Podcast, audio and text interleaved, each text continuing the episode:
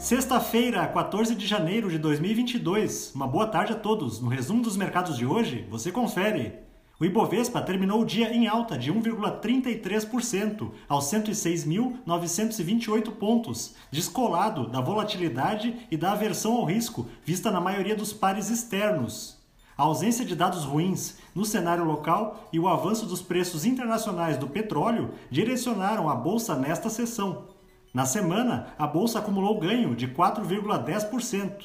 Na ponta positiva, as ações da Minerva, em alta de 1,68%, avançaram com a informação de que a empresa irá iniciar estudos para potencial processo de mudança de domicílio fiscal, o que poderá resultar em uma listagem em bolsa no exterior e consequente migração da base acionária.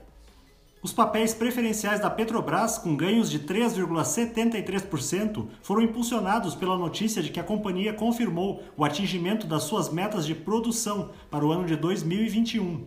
Na ponta negativa, as ações da Camil, com queda de 9,59%, recuaram depois que a companhia registrou lucro líquido 6,9% menor no terceiro trimestre do ano passado, em relação ao mesmo período de 2020.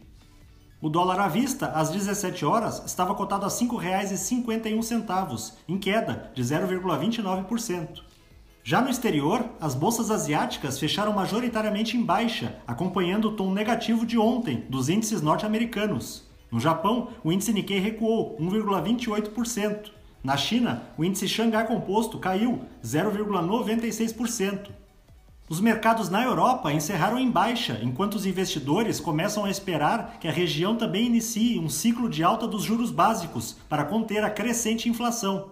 O índice Eurostock 600 teve perda de 1,04%.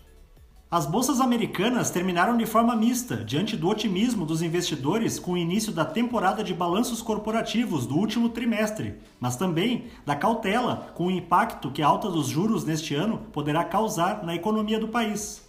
O Dow Jones caiu 0,56%, o Nasdaq teve alta de 0,59% e o S&P 500 avançou 0,08%. Somos do time de estratégia de investimentos do BB e diariamente estaremos aqui para passar o resumo dos mercados. Uma ótima noite a todos!